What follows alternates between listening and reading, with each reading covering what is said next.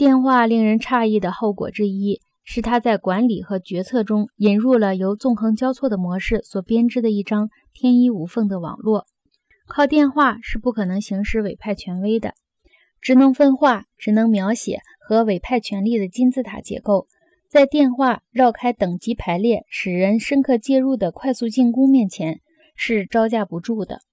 同样，配有无线电话的机动装甲师。打乱了军队的传统结构，